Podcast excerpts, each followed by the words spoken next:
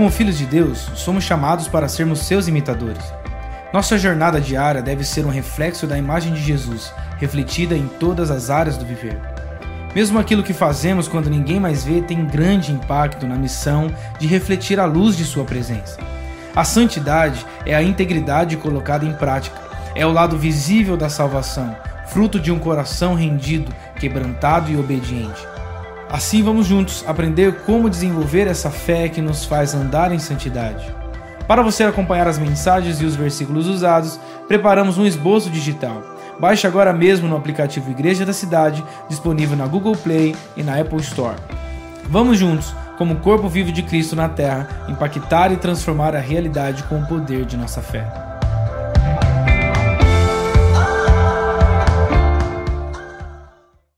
Amém. Abra sua Bíblia em Romanos, capítulo de número 5 e 6. Deixa a sua Bíblia aberta, eletrônica ou impressa. Fé para viver. Você pode dizer isso comigo? Fé para viver. Pastor, fé para viver, isso não é redundante?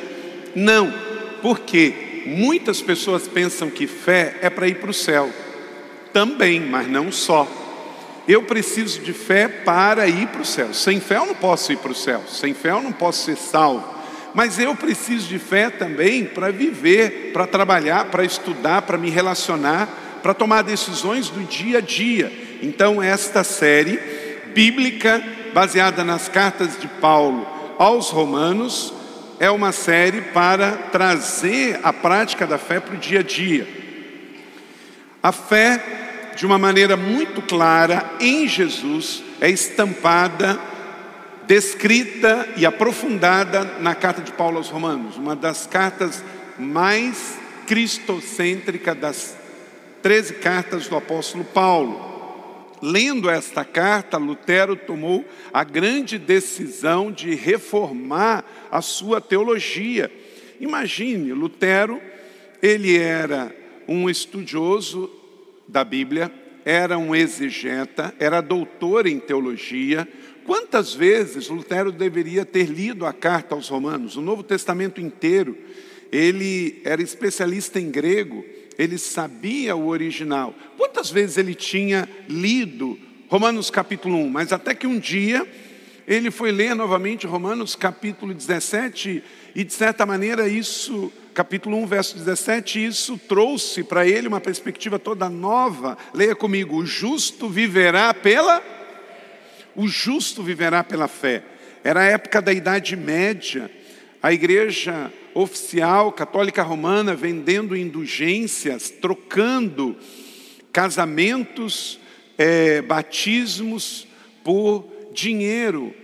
E Lutero então entende que a salvação não vem pelos dogmas, pela prática do pagamento de indulgências, mas pela graça de Jesus mediante a fé. E isso mudou a vida dele, mudou a igreja e mudou todo o mundo em especial o mundo ocidental. A Europa nunca mais foi a mesma, e nesse contexto as Américas foram descobertas e teve toda também uma influência reformada na formação do novo continente, com a questão da Inglaterra e dos Estados Unidos também. Enfim, vamos então refletir hoje sobre os versos 5 e 6. Eu não vou ler todo os dois versículos, os dois capítulos aqui, mas como hoje é domingo em especial, à tarde, pega aquele chá e tire um tempinho e leia pelo menos esses dois capítulos inteiros de Romanos, capítulos 5 e 6. Se você não veio aqui e não pegou as outras mensagens, a primeira foi fé, que nos faz viver em integridade, baseada em Romanos 1. A segunda, Romanos 3 e 4, a fé que nos faz crescer em maturidade, e hoje vamos ver a fé que nos faz buscar andar em santidade, Romanos 5 e 6. A fé, ela não vem por osmose, a fé vem pelo ouvir, e ouvir a palavra de Deus. Ouvindo mensagens, ouvindo pregações, lendo a Bíblia, ouvindo a Bíblia, a Leila tem uma prática mais do que eu, eu tenho uma prática mais de ler, a Bíblia tem muita prática de ouvir. Então, às vezes eu chego em casa, e é uma dica para as irmãs. Quantas vezes eu chego em casa, a Leila está passando uma roupa, lavando, arrumando a cozinha, e ela está ouvindo a Bíblia. E ela coloca lá a leitura diária ou outros textos e ela vai ouvindo. Temos a tecnologia, então quando a gente fala ler ou ouvir, não importa, o importante é que você esteja recebendo o conteúdo. Isto vai alimentando e abastecendo a sua vida. O apóstolo Paulo, ao escrever Romanos, ele está no contexto de um contexto pagão. Roma era a capital do império, uma cidade politeísta, pagã e cheio de sincretismo religioso. O apóstolo Paulo, então, que já tinha ido a Roma, ele fundou a igreja de Roma com Pedro, que fez também viagens para lá. O apóstolo Paulo, então, escreve carta aos romanos. Pelo menos por três vezes ele lá esteve, e Paulo acabou morrendo em Roma.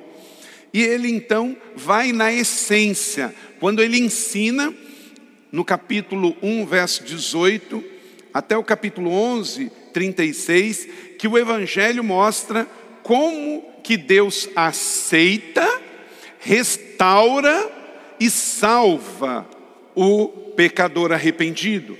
Então, quando você lê Romanos, você entende sobre a obra de salvação pela graça de Deus. E nós que vivemos no Brasil, é importante, meu irmão, olha para cá, você convive com pessoas que são cristãs, mas elas não necessariamente acreditam na forma que o Evangelho e que as cartas de Paulo tratam esse assunto tão importante. Por exemplo, vou dar dois exemplos.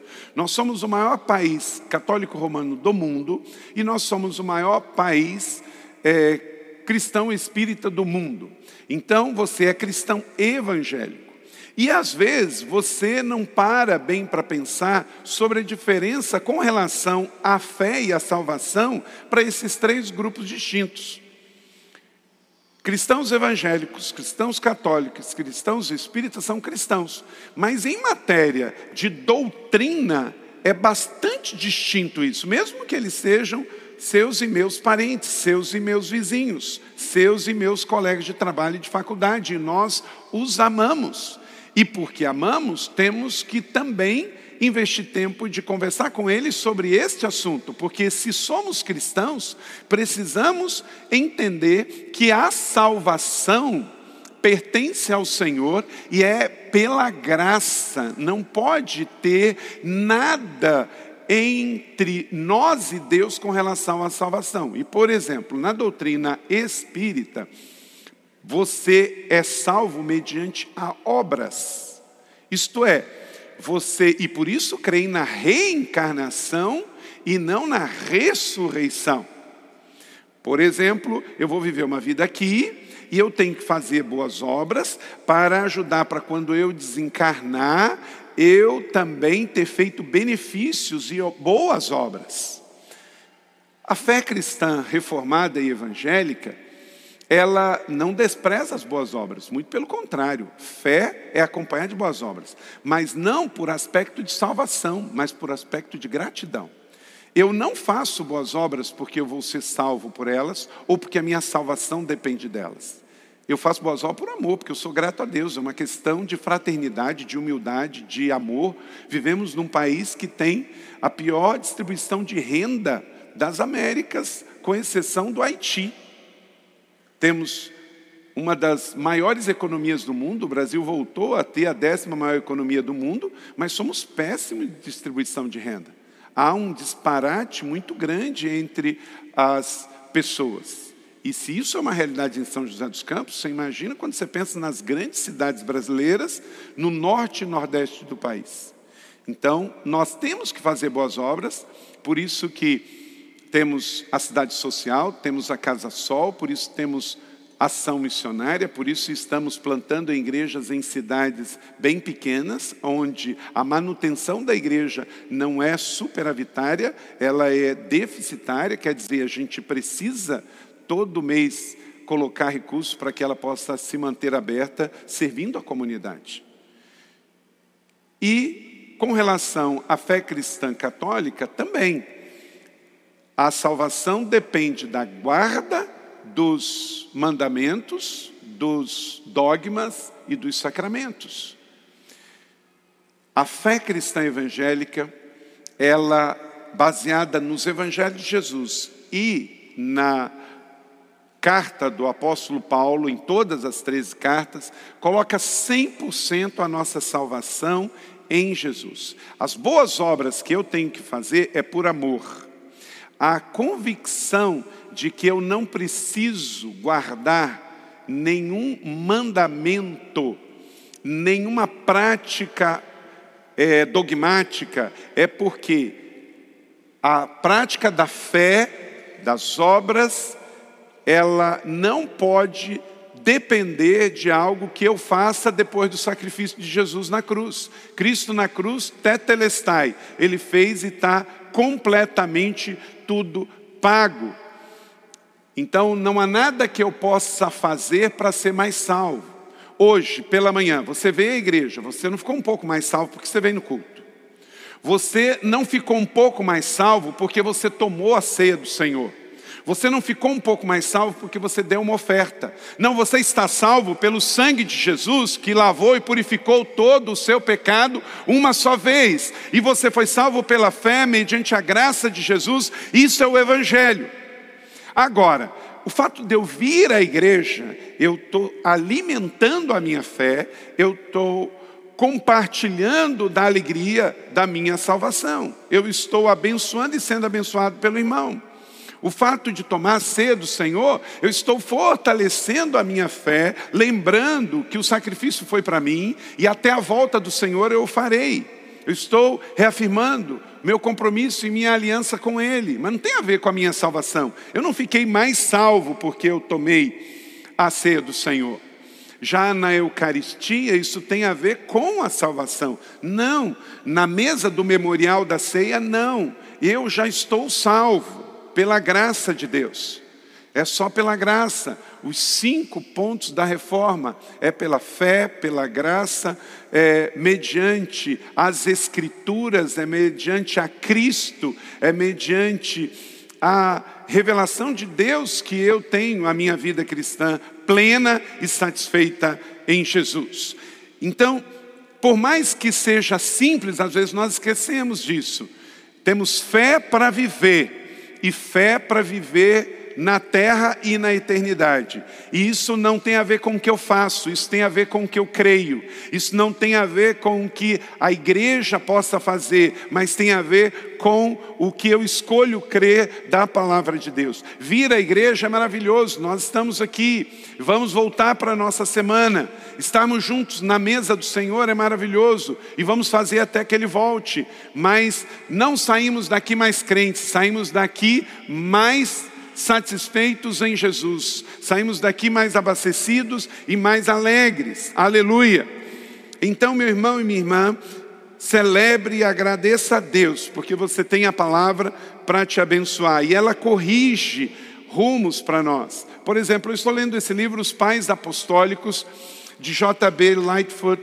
Ele reuniu, no ano de 1885, cartas que foram escritas depois que o cano foi fechado. Nós temos 27 livros no Novo Testamento. O concílio da igreja, o concílio de Éfeso foi um deles, que contribuiu o concílio para que definisse esses 27 livros como sagrados. Mas, depois que o concílio da igreja, com os pais da igreja, definiu os livros do Novo Testamento, as heresias continuaram. E foi importante que os pais da igreja, aqueles que vieram depois da igreja primitiva e antes da igreja se institucionalizar, no ano 381, já no quarto século com a igreja romana, nesse período entre o ano 33, depois que Cristo foi levado aos céus, até a igreja se institucionar no quarto século, foram três séculos que a igreja era clandestina. Mas a igreja já existia, era um movimento perseguido. E aí Deus levantou pais da igreja, como Policarpo de Esmirna, que foi martirizado e morreu hoje na, na cidade de Esmirna. O seu túmulo está lá, é uma igreja. Eu e Leila fomos há uns três anos atrás lá. Clemente de Alexandria, é, Inácio de Antioquia, E estas cartas, elas não são sagradas, mas elas são cartas que foram escritas no século 2 e 3 para preservar a unidade da igreja diante de uma série de heresias que estavam acontecendo. E meus irmãos, como que eu previno contra as heresias? Você sabia que pessoas que são especialistas em é, dinheiro, em moeda, eles não estudam dinheiro falso, eles estudam o verdadeiro. Porque quanto mais um especialista em avaliar se a moeda, se o dinheiro é falso ou verdadeiro, quanto mais ele estuda o verdadeiro, quando ele vê o Xing Ling, ele de longe ele sabe que está errado. Então, se você quer discernir o ensinamento errado, você precisa cada vez mais ler o ensinamento correto. Quanto mais você amar Deus e a palavra de Deus, mais você vai discernir o que está errado. Se eu quero identificar notas falsas, eu vou identificar dinheiro verdadeiro. Se eu quero identificar uma doutrina falsa, eu vou estudar a doutrina verdadeira. Olha para cá, não se edifica uma vida cristã saudável com doutrina ruim. Não se edifica uma igreja saudável com doutrina ruim. Então nós temos que estudar a Bíblia, saber qual é a essência da nossa fé cristã evangélica reformada, para discernir o ensinamento que vier errado dentro do nosso próprio ambiente comunitário e também ajudar aqueles que são cristãos e que têm um outro, uma outra base de fé a encontrar a real realidade. Por que, que nós guardamos o domingo e não o sábado. Você precisa saber disso. Você não é um adventista, você é um cristão evangélico, no nosso caso, uma igreja batista. Então, meu irmão, você precisa estudar cada vez mais e não deixe de fora dos seus estudos a Bíblia Sagrada, no caso das cartas e Romanos. Martim Lutero ele diz: ao entrar no estudo do livro, senti que se estivesse nascido de novo e entrando pelas portas abertas do paraíso. Que experiência profunda Martinho Lutero teve ao ler a carta de Romanos. Talvez você lê e ache difícil, peça a revelação do Espírito Santo. Talvez você lê e se acha cansado, peça renovo ao Espírito Santo. João Calvino diz: quando alguém ganha conhecimento desta epístola, referindo-se a Romanos, se abrem para ele os tesouros escondidos das Escrituras. F. F. Bruce, teólogo reformado, ele diz: vez por vez, durante a história cristã, o livro de Romanos tem liberado as mentes dos homens, trazendo de volta o conhecimento da essência do Evangelho de Cristo e iniciando revelações espirituais. O mundo mudou na leitura de Romanos. Como eu disse, o apóstolo Paulo, ao escrever, estava num contexto de é, heresias, contexto de sincretismo religioso. E ele, ao ler, ao meditar, ajudou a igreja a prevalecer esse tempo. Lutero, a mesma coisa, um religioso, um monge augustiniano que tinha tanto conhecimento teológico, mas um dia, no momento devocional, leu as Escrituras e tudo mudou. Não aceite simplesmente ser um cristão religioso, não aceite ser mais um cristão evangélico religioso, mas seja um homem e uma mulher de fé que tenha um relacionamento com Jesus e leia a Bíblia para nutrir esse relacionamento, para se abastecer e com isso ajudar aos irmãos e às irmãs. Então hoje vamos pensar sobre a fé que nos faz andar em santidade. Capítulo 5 e 6 da carta de Paulo aos Romanos. Tendo sido, pois, justificado pela fé, temos paz com Deus por meio de nosso Senhor Jesus Cristo. Olha que palavra libertadora e maravilhosa. Sem a justificação dos nossos pecados originais, nós não temos paz com Deus. Vamos continuar consumindo para ter paz, vamos continuar buscando religiosidade para ter paz, mas só existe paz no momento em que eu tenho convicção do perdão dos meus pecados originais, que vem da herança do primeiro Adão que pecou e trouxe sobre a humanidade todos os pecados. E eu preciso intencionalmente escolher um novo jeito de viver. Paulo diz em Efésios capítulo 4, 22 a 24: quanto à antiga maneira de viver, vocês foram ensinados a despir-se do velho homem, que se corrompe com os desejos enganosos, a serem renovados no modo de pensar e a vestir-se do novo homem, criado para ser semelhante a Deus em Jesus Cristo, em santidade proveniente da verdade. Nascemos no pecado, em Cristo fomos libertos do pecado, nascemos de novo e recebemos uma fé que é para viver, não é só para ir para o céu. Quem morreu hoje vai para o céu? Levanta a mão aí para mim. Quem se morreu hoje vai para o céu? Aleluia. Por que, que você tem essa certeza? Porque você creu em Jesus, arrependeu-se dos seus pecados e tem o seu nome escrito na, no livro da vida. Mas, meu irmão, você precisa desta mesma fé e convicção para viver no dia a dia. Essa semana eu estava conversando com um casal que ia conosco para nossa oitava viagem da igreja para Israel, que fomos, né, Fernando? Essa semana foi tão bom.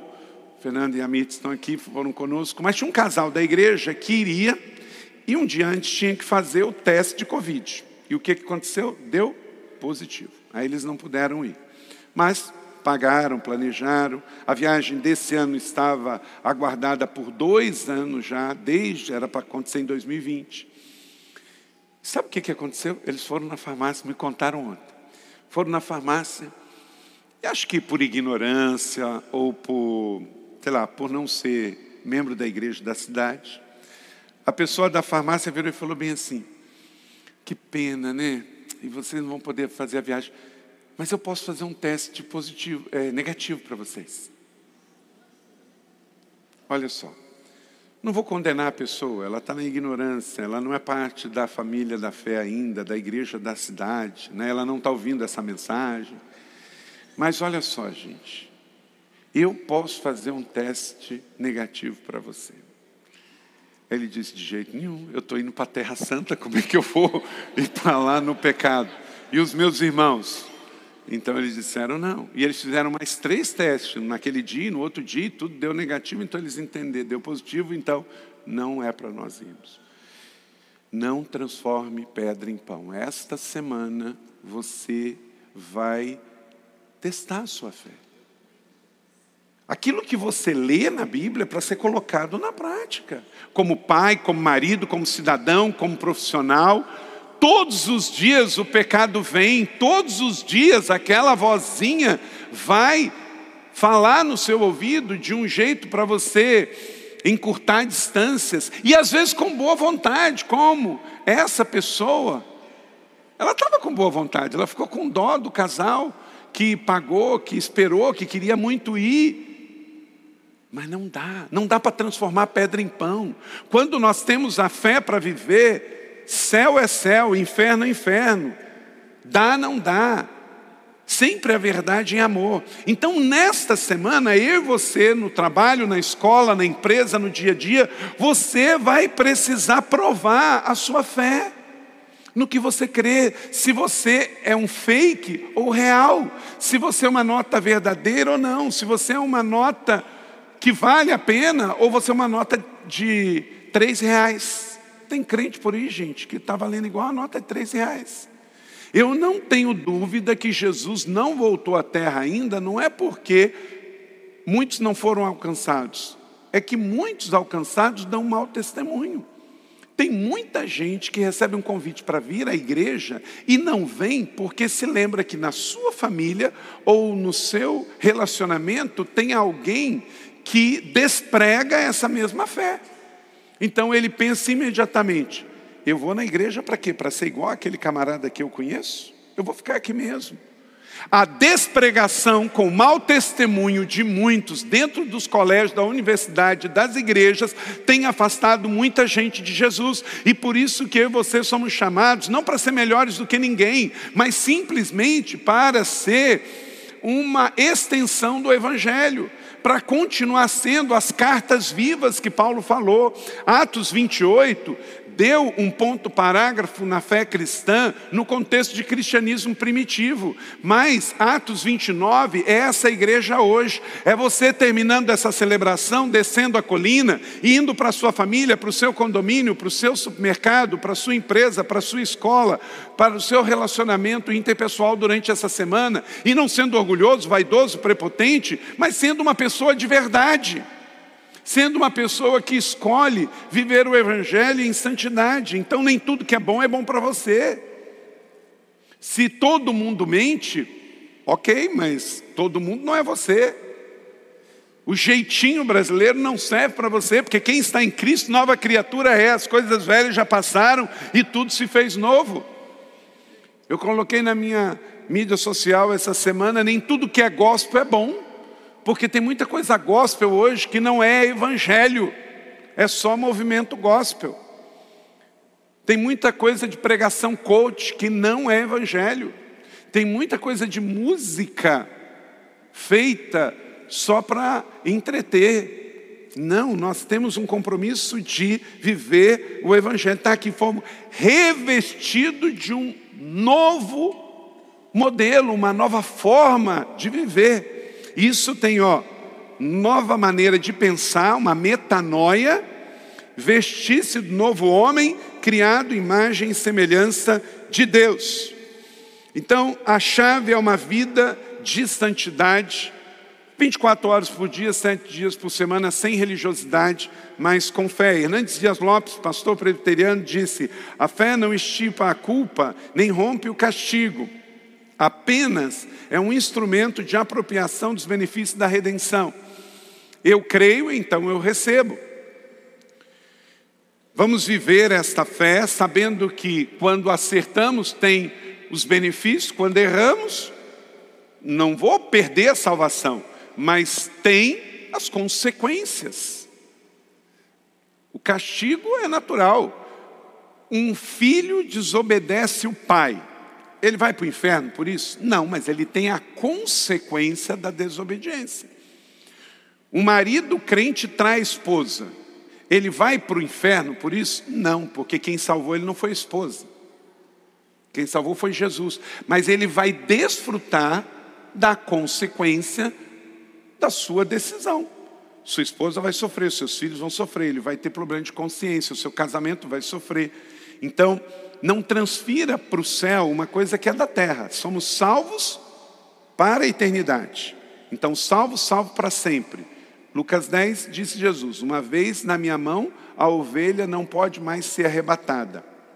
A salvação pertence ao Senhor. Estamos salvos, salvos para sempre. Essa é a nossa fé. Por isso que somos diferentes da doutrina cristã espírita, da doutrina cristã romana, porque a salvação pertence ao Senhor. Então não é sobre os dogmas que eu observo, não é sobre a prática é, de boas obras que me salva, mas sou salvo pela fé, mediante a graça e pronto. Não há nada que você faça para Deus chamar mais, e não há culto que você frequente para ser mais salvo. Mas tem consequências. Se eu paro de ler a Bíblia, se eu paro de frequentar a igreja, se eu paro de ouvir mensagens cristãs, eu vou enfraquecendo, eu vou sofrendo por inanição, porque eu sou um organismo vivo. Eu preciso ser alimentado, eu preciso da igreja. Eu venho para a igreja não é porque a igreja precisa de mim, eu preciso, eu preciso desse ambiente. Eu preciso dessa mensagem, eu preciso dessa comunidade, eu preciso deste etos, desse meio ambiente. Porque senão eu fico exposto, eu fico sozinho. Uma das coisas que o diabo mais tem conseguido é pessoas que às vezes têm um problema de relacionamento na igreja, sai da igreja e aí diz assim: eu posso ser crente em casa, eu posso ser crente sozinho. O diabo ama isso. Por quê? Pega uma ovelha sozinho e coloca no meio dos lobos. Presa fácil. Mas se eu estou no aprisco, eu tenho cuidado do pastor. Se eu estou no aprisco, eu tenho a proteção do irmão. Uma ovelha protege a outra ovelha. Uma ovelha ajuda a outra ovelha. O pastor cuida das ovelhas. O diabo quer nos dividir, porque quanto mais dividido, melhor. Quanto mais isolado, melhor. Qual o problema de quem está com depressão? A gente fica muito de olho nessa pessoa. Por quê? O depressivo se isola, o depressivo não quer falar com ninguém, ele quer ficar sozinho em casa. E com isso o quê? Ele fica mais exposto a pensamentos até suicidas. Então, isolamento não é para nós. Todo ser humano às vezes precisa de um momento de quietude. Até Jesus saía lá de Cafarnaum da multidão e ia ter, segundo os evangelhos falam, o éramos topos, quer dizer, o lugar tranquilo, o lugar deserto. Então todos nós aqui, por vezes, precisamos de um lugar deserto, certo? Esse lugar deserto pode ser o teu quarto, pode ser o alto de uma montanha, pode ser uma praia, pode ser um jardim. Tem hora que você quer sair muitas vozes. Então você fala assim: eu quero ir caminhar e quer ir sozinho. Ok, nenhum problema. Agora, se você todo dia quer ficar sozinho, isso está indicando um problema, porque nós somos seres relacionais. A gente precisa um do outro. Tem 62 mutualidades de uns aos outros nas Escrituras. Ame uns aos outros, perdoe uns aos outros é, saudai uns aos outros, beijai uns aos outros. Por quê? Porque nós precisamos uns dos outros. Na fé cristã não é sobre eu, é sobre nós. Você pode dizer isso comigo? Na fé cristã não é sobre eu, é sobre nós. Sempre nós. Sempre nós.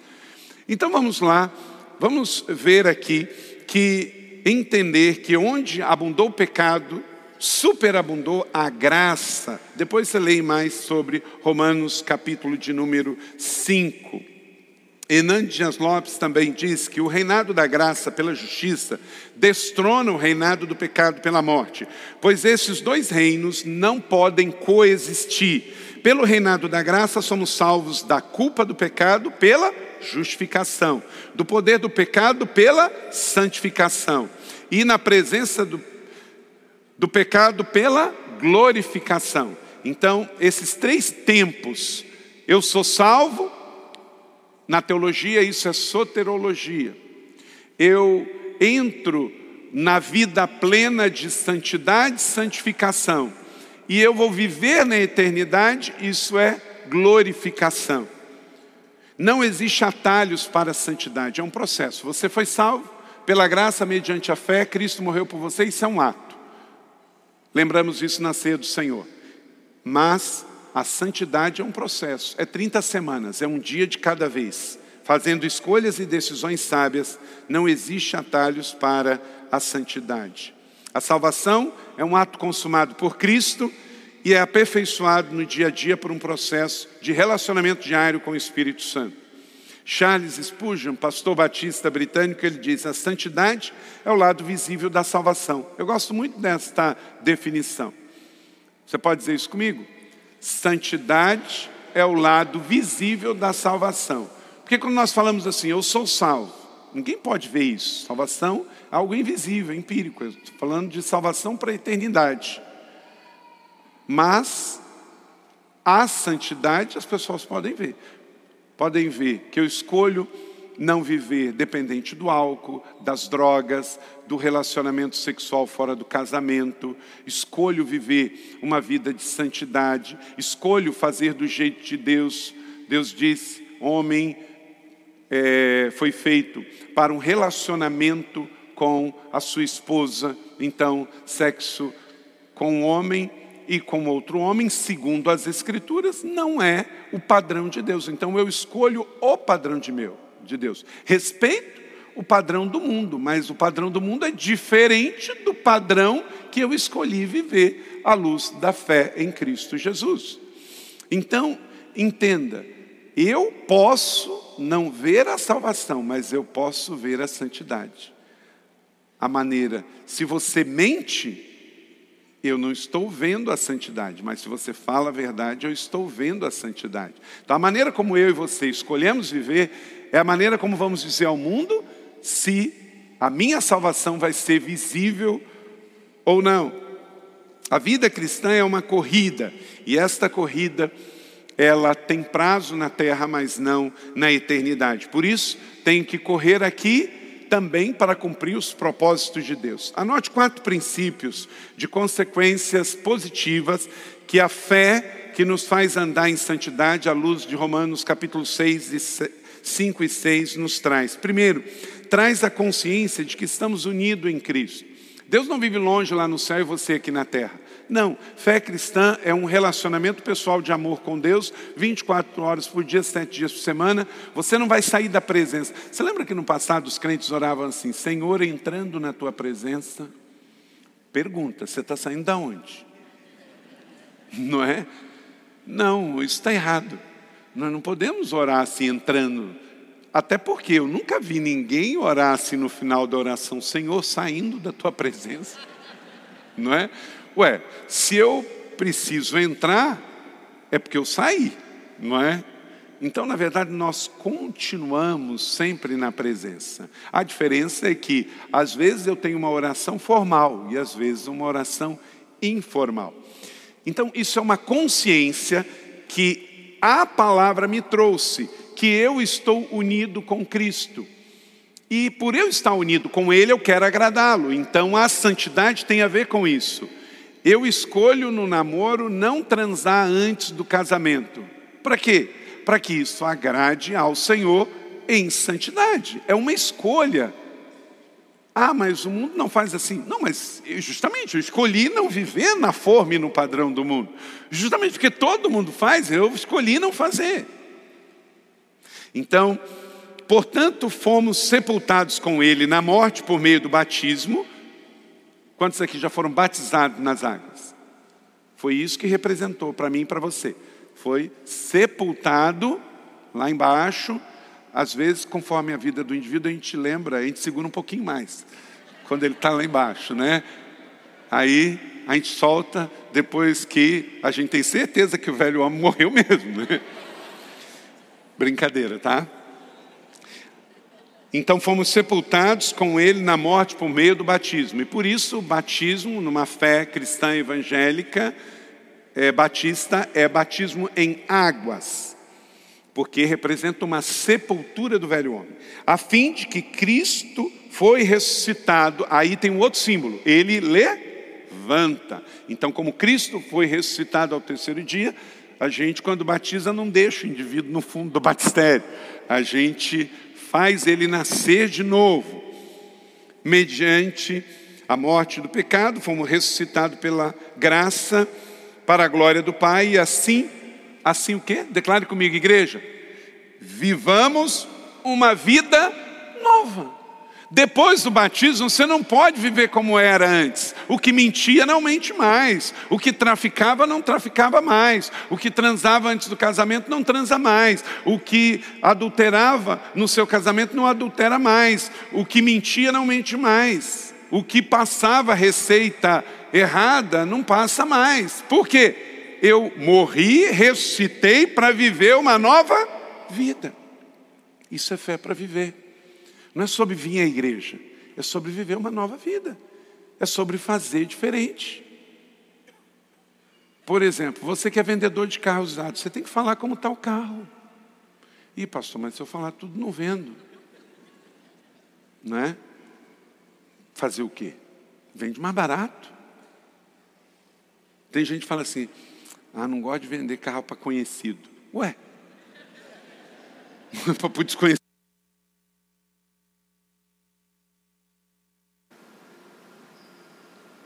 Ou paga agora ou paga depois, gente. Ou paga agora ou paga depois. Gente, coisa mais maravilhosa a gente falar a verdade. A verdade te protege. Você so, dorme o sono dos justos. A pessoa que mente, ela vive o tempo todo assim. Será que vão descobrir? Será que. Né? E tal. Quem está vendo? Será que o pastor está vendo? Será que o chefe está vendo? Gente, aconteça o que acontecer, o cabrito vai berrar. Você pode enganar pessoas por algum tempo, por muito tempo, mas não por todo tempo. Na primeira luta de Saul, o cabrito berrou, Deus falou: olha, pegue os despojos e sacrifique tudo em oferta e em primícia. Mate o rei, sacrifique todos os despojos. E aí Saul lutou, ganhou, mas guardou uma parte. E aí Samuel chegou lá, você matou tudo, Saul? Matei, sobrou nada, nada. Mas aí um cabrito, bé. Aí Samuel olha para ele, mas o que, que esses são esses balidos aqui? Tem jeito, gente, vai berrar sim. Se você não quer ouvir cabrito berrando de noite em casa, fala a verdade. É melhor ficar vermelho na hora do que amarelo um ano. Não é? Se você ganhar um emprego, tem gente que ganha o emprego na base do currículo, mas perde o emprego na base do caráter. Porque currículo e caráter não são a mesma coisa. Eu li essa semana 4 mil reais é o preço médio por um TCC nas faculdades de hoje. Gente, é muito barato. Que mentira ordinária. Barato para quem faz, barato para quem paga. Um curso inteiro, quatro, cinco, seis anos. Alguém pega, tem até cardápio de tema nas universidades. Você escolhe o tema e o TCC chega no seu computador. Quatro mil reais. Como é que uma pessoa convive depois de formado com um negócio desse, gente? Auto, imagem e patrimônio não são sinônimos. Há uma revolução que precisa ser feita. É muito comum o brasileiro reclamar do governo mas no seu dia a dia, está comprando diploma, está comprando TCC, está comprando vaga, está pagando por testes positivos para negativo, e assim por diante. Sustente a verdade e ela sustentará você. Sustente a mentira e ela vai expor e denunciar você. Não é questão de moralismo, gente, é questão de princípio de fé. Você não é melhor do que ninguém, nós todos somos pecadores. Se não fosse a graça de Jesus, nós todos íamos para o inferno. Mas diz aqui que nós morremos, fomos sepultados e ressurgimos para viver uma nova vida. Não é uma vida fake, é uma vida verdadeira.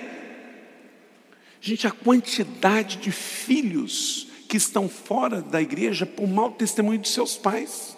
Parece que chegou domingo, parece que vira um passo de mágica do sábado para o domingo.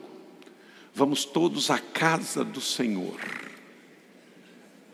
Aquele adolescente até vai na igreja com os pais, porque ele não tem opção, ele tem que ir, mas quando vira jovem, tem o seu salário, tem o não quer mais ir, vai embora, por causa de mau testemunho. Você é a extensão do sermão na sua casa. Eu estou só dando a ideia. Quem vai pregar e praticar é você na sua casa. Se você desprega o que você crê com o seu comportamento e com o seu temperamento, amanhã você vai dar conta a Deus do que você não foi bom mordomo. Então, traz a consciência que estamos unidos em Cristo. Da mesma forma, consideremos mortos para o pecado e vivo para com Deus em Cristo Jesus. Romanos 6,11. Amém? Então, declare comigo uma declaração de fé. Faz assim com a sua mão. Estou posicionado em Cristo, recebo Sua vida e o poder da Sua ressurreição Aleluia, glória a Deus. Então você não sai daqui desassociado em Cristo, você sai daqui unido em Cristo, porque isso aqui não é sobre religião, isso aqui é sobre fé e relacionamento, fé para viver, fé para praticar dia a dia, de segunda a segunda, de janeiro a janeiro até a volta do Senhor Jesus. Segundo, a fé nos faz andar em santidade, garante a vitória sobre o pecado verso de número 12 e 14 do capítulo 6.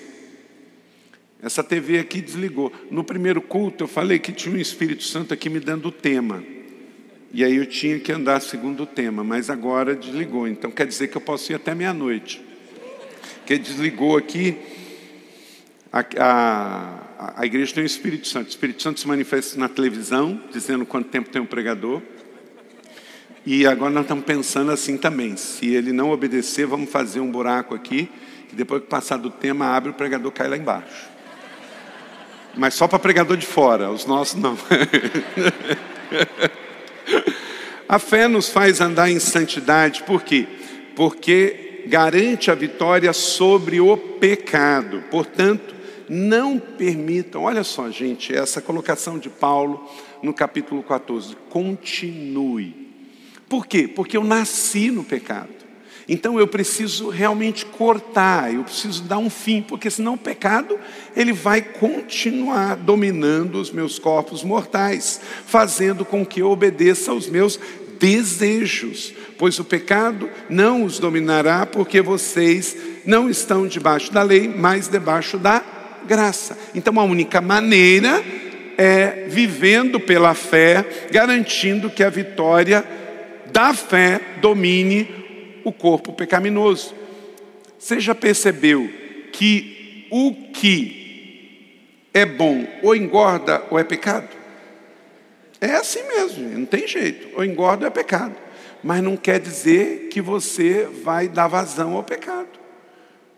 Olha, pode ser bom, mas se é pecado, não é para mim. Não é? Não tem jeito. Não é ignorando a realidade, e dizendo que não é bom. É, pode ser bom, mas quem diz que tudo que é bom é bom para você? Você escolhe que pode ser bom, mas eu não vou fazer. Porque é bom para a carne, mas não é bom para o espírito. E quem vai dirigir a minha vida? É a carne ou o espírito? Vencemos o pecado não sob o regime da lei, mas sob os benefícios da graça. Aleluia. E todos nós, guarde isso essa semana, todos nós podemos fugir de uma tentação. Porque há sempre uma válvula de escape. O apóstolo Paulo também falou sobre isso, em 1 Coríntios 10, 13. Leia comigo. Não sobreveio a vocês nenhuma tentação que não fosse comum aos homens, e Deus é fiel, Ele não permitirá que vocês sejam tentados além do que podem suportar mas quando forem tentados, Ele providenciará um escape para que possam suportar. Então é possível vencermos a tentação. Se a gente estiver alinhado com Deus, vai sempre surgir um sinal. Fica atento ao sinal, que é uma corda que Deus está te dando para você não afundar naquele lamaçal. Sempre vai ter, porque Deus é fiel na Sua palavra. Cada homem aqui pode vencer a sua tentação, cada mulher aqui pode vencer suas tentações. Todos nós podemos contra o mundo, a carne e o diabo, contra sexo, dinheiro e poder, que geralmente são os três cardápios que o diabo oferece: sexo, dinheiro e poder. E podemos vencer em nome de Jesus. A fé que nos leva então a vencer diariamente. Declare comigo, levante sua mão. Sim, tenho a vitória contra o pecado garantida em Jesus. Aleluia, somos mais que vencedores. O diabo não nos limitará trazendo as tentações e a gente caindo nela. Nós vamos resistir firme e o diabo fugirá de nós. Três, a fé que nos faz andar em santidade nos leva a um compromisso constante de consagração. Não é que a gente se torna mais crente, é que quanto mais vai se aproximando aquele dia, mais a gente está na expectativa de ter um relacionamento sem o pecado com o nosso Criador. Não ofereçam os membros de vocês ao pecado como instrumento de injustiça. Antes, ofereçam a Deus com quem voltou da morte para a vida. Ofereçam os membros dos corpos a Ele como instrumento de justiça. Por isso que a gente tem dança aqui na igreja. Quem gosta de dançar, não precisa dançar para o mundo, dança para o Senhor. Quem gosta de tocar o seu instrumento, toque para o Senhor. Quem gosta de fazer festa, faz festa aqui na igreja, tem muita festa. Faz festa com o seu grupo, faz festa com o seu ministério. É muito bom festa, mas não precisa fazer festa profana. A gente pode se divertir sem drogas, sem alucinógenos, sem é, bebida, não é? Consagre ao Senhor. A única coisa que Ele não quer é que você viva no pecado. 2 Coríntios 7, 1. Amados, visto que temos essas promessas, purifiquemos de tudo que contamina o corpo e o espírito, aperfeiçoando a santidade no temor de Cristo. E para isso, olha para cá, irmão, fuja do certo e errado. Eu, eh, tem muito crente vivendo sempre no limite, sem margem. Não é essa questão de certo e errado. Ah, é certo ou errado ouvir música secular? Errado não é, mas você precisa saber o que, que você vai receber quando você estiver vendo uma música secular. Primeiro, música secular não é para adoração. E se é para entretenimento, qual é a letra? Eu não quero ser um religioso radical dizendo assim, ó, é, ouvir música secular é pecado. Não, eu ouço música secular, mas eu não ouço música secular da Anitta. Ok? Você não pode dizer assim, ah, estou cheio do Espírito Santo e o meu número um no Spotify é. Peraí, não é? Não dá. Então depende do que você está ouvindo. Porque tem, eu não posso ser radical, tem, fala assim, não, não pode ouvir música secular, mas assiste televisão, vê filme. Todo filme tem trilha sonora. E não é de louvor e adoração, certo? Então a questão não é essa. Você tem que avaliar tudo que contamina.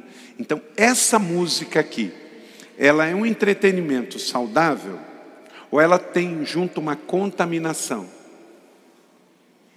Ah, pastor, não, aquelas músicas boas do Roberto Carlos. Sim, qual? Amada Amante? Ué, é, era Roberto Carlos, mas está ali um princípio, não é? O casal lá, crente, dentro da igreja, saindo da igreja, do encontro herança real, ô oh, amada, só se for o cônjuge, mas na música não era, né? Então, qual é o conteúdo daquela música? Porque pode estar vindo contaminação. Qual o conteúdo daquela série que você está assistindo? Daquele filme? Mas também pode ser tóxico uma companhia, uma amizade. Uma pessoa que você anda, essa pessoa só é negativa, fofoqueira, maledicente e é o seu melhor amigo. Oh, peraí, se é o seu melhor amigo, nem você mudou ela, ou ele, e nem ele mudou você. Então, por que continuar nesse relacionamento? Você vai continuar amando e orando, mas não precisa ser o seu melhor amigo. Porque você está sendo contaminado através de amizade. Pode ser amizade, pode ser relacionamento, pode ser ambiente, pode ser música, pode ser cinema, pode ser o que for. Você tem que sair do certo e errado. A questão é: é sábio ou não sábio eu ouvir essa música? É sábio ou não sábio eu assistir este programa? É sábio ou não sábio eu ter essa amizade? É sábio ou não sábio eu frequentar esse ambiente? Essa é a questão. Fuja do certo e errado. Fuja do pode, não pode, é proibido, não é proibido. Você tem o Espírito Santo de Deus dentro de você. Você quer agradar ao Senhor, você está buscando a santidade. A fé é para viver, e esta fé vai definir quem são as minhas amizades, vai definir quem come na minha mesa, vai definir que música eu ouço, que filme eu vou ver no cinema, que série eu vou acompanhar. Vai definir quem eu sigo nas mídias sociais. Cuidado com a lupinha. Quando você fica vendo a lupinha lá no Instagram, seus digitais ficam lá. A inteligência artificial das mídias sociais vai ficar mandando para você o que você gosta de assistir. Se eu pegar o seu Instagram e olhar lá na lupinha, o que aparecer lá é o que você consome. Não é? Porque fica lá as suas pegadas digitais. Então, se você pegar o meu Instagram, você vai ver carro antigo, porque eu gosto de ver reforma de carro antigo. Então, vai estar lá por quê? Porque de vez em quando eu olho lá. Conduz, antes de quarto ponto, faça a declaração de fé. Farei um compromisso com Cristo de uma total consagração de corpo, alma e espírito, Amém. Quarto e último, a fé que nos faz andar em santidade conduz a uma vida eterna, sublime e poderosa de rendição. Ah, apareceu o Espírito Santo aqui, ó. Ele voltou. Ele disse que está faltando só cinco minutos. Romanos 6, 22 e 23. Mas agora que vocês foram libertos do pecado e se tornaram escravos de Deus, o fruto que colhem leva à santidade, e o seu fim é a vida eterna. Pois o salário do pecado é a morte, mas o dom gratuito de Deus é a vida eterna em Cristo Jesus, o nosso Senhor. A gente vê o tempo todo, o tempo todo, notícias de pessoas que estão com a sua vida desregrada, servindo ao mundo, se alimentando de coisas ruins e prematuramente morreu. Seja por causa de drogas, de álcool, de vida desregrada, de é, overdose. É o que? É esse texto aqui: o salário do pecado é a morte. Ninguém foi feito para morrer com vinte e poucos anos, fruto de overdose. Ninguém foi feito para morrer fruto de é, bombas que ficou tomando para ganhar músculo na academia. Isso não é a vontade de Deus para nós. Tudo que o homem plantar, isso o homem ceifará. Não tem jeito, é efeito, causa e efeito. Então, a maneira como que eu creio vai determinar a maneira como que eu vivo na prática a minha vida. E o que é para mim e o que não é para mim, sem religiosidade, mas por uma opção natural de escolha de vida. Então o Senhor te deu a santidade que conduz a uma vida eterna. Então você escolhe não ser escravo do mundo, mas escravo de Deus. E isso vai te levar à santidade. Você vai ter que dizer não para as pessoas, não por religiosidade, mas por escolha. No reinado da graça, os homens recebem não o que merecem, mas a morte, mas o favor imerecido de Deus, que é a vida eterna. A palavra grega para carisma é usada para definir a graça de Deus. A vida eterna não é um prêmio que conquistamos, mas uma dádiva gloriosa de Deus a todo aquele que crê. João 17, 2 e 3 diz: Pois lhe deste autoridade sobre toda a humanidade, para conceder a vida eterna a todos que lhe deste. E esta é a vida eterna, que te conheça o único Deus verdadeiro e a Jesus Cristo, a quem enviaste. Olha que presente maravilhoso, que privilégio. Então declare comigo: minha rendição a Jesus me conduz à vida eterna. Então escolha se render ao Senhor. A vida de santidade nos coloca na perspectiva da realidade da cruz, que agora estamos inseridos, onde temos uma identidade restaurada Antes éramos criatura, agora somos filho. Antes éramos trevas, agora somos luz. Antes não éramos povo, agora somos povo de Deus. Então temos uma identidade restaurada, um chamado extraordinário, isto é, o chamado para a vida eterna, um legado impactante para a eternidade. Então a fé que eu tenho vai determinar com quem eu vou namorar, com quem eu não vou namorar, com quem eu vou me casar, com quem eu não vou me casar, como eu vou gastar o meu dinheiro. Essa semana eu estava lendo, eu não conheço tanto sobre Ferrari, mas me chamou a atenção de que uma determinada série de uma Ferrari que foi fabricada com edição limitada, foram feitas 499 unidades. E uma delas, só uma delas, foi emplacada esses dias no Brasil. Uma. Sabe quanto custa o IPVA? 545 mil reais. O carro custa mais de 15 milhões. Minha pergunta para você: se você tivesse esse dinheiro, você compraria uma Ferrari desta para pagar todo ano? O IPVA é anual, todo ano. 545 mil dá para comprar dois BMW zero, só com IPVA. Aí você vai falar: é certo ou errado?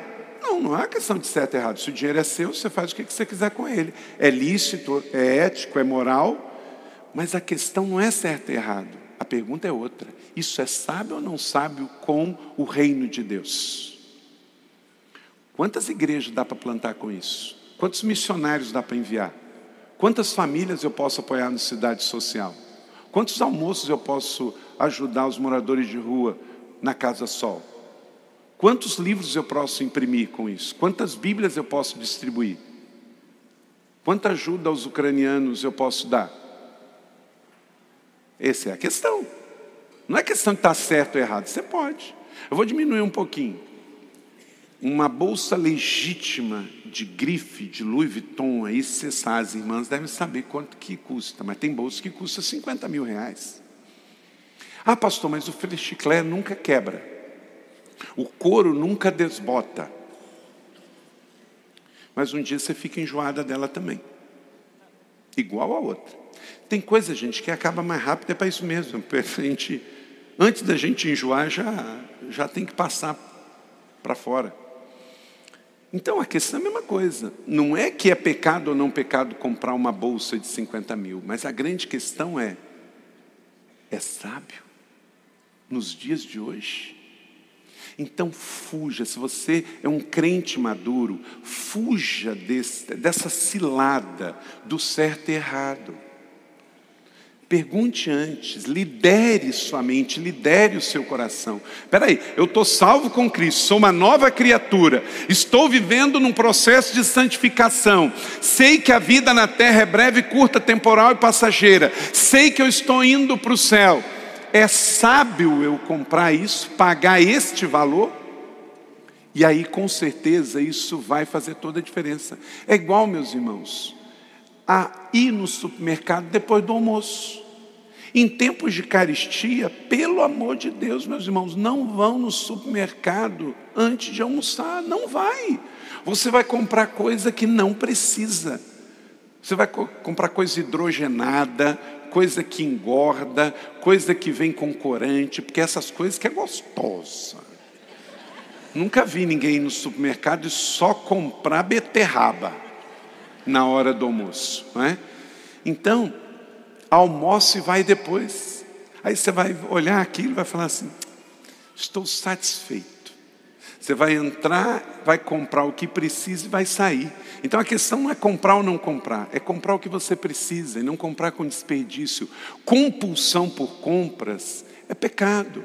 E você precisa estar aqui, bem-vindo, sexta-feira, 30 semanas. Amém? Então, querida igreja, a fé é para salvação, sim. Salvos pela graça, mediante a fé. O nosso nome está escrito no livro da vida.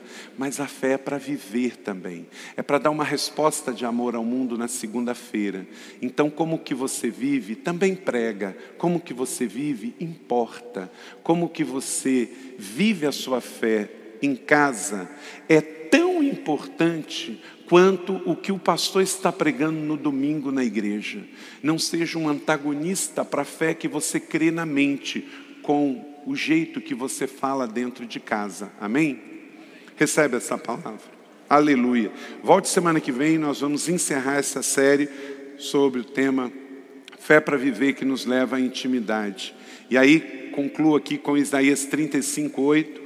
O Espírito Santo já falou que o tempo esgotou e haverá uma grande estrada, um caminho chamado caminho de santidade. Os impuros não passarão por ele, servirá apenas aos que são do caminho. Ele que é o caminho os insensatos não tomarão esta parte. Aleluia.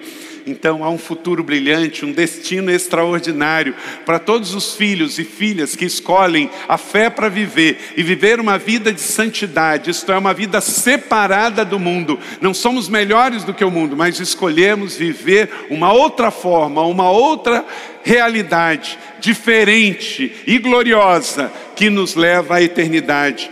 Lá em Antioquia, pela primeira vez, os do caminho passaram a ser chamados de cristãos. E tem 21 séculos que este nome nos segue, os pequenos cristos. Então, na sua escola, na sua faculdade, na sua família, nos seus relacionamentos, comprando ou vendendo, entrando ou saindo, você é um pequeno Cristo.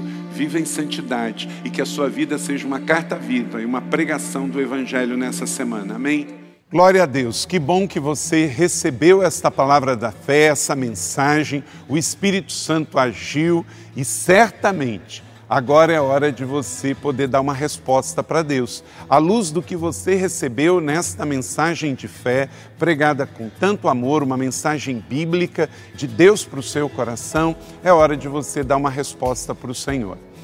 E eu quero convidar você a dar uma resposta e quero fazer três convites para você. Aí na sua tela agora aparece um QR Code e um número de WhatsApp para que você que tomou uma decisão possa então entrar em contato conosco agora. O primeiro convite é se você ouviu esta mensagem e quer tomar uma decisão de arrependimento e de receber Jesus no seu coração como Salvador e Senhor da sua vida agora.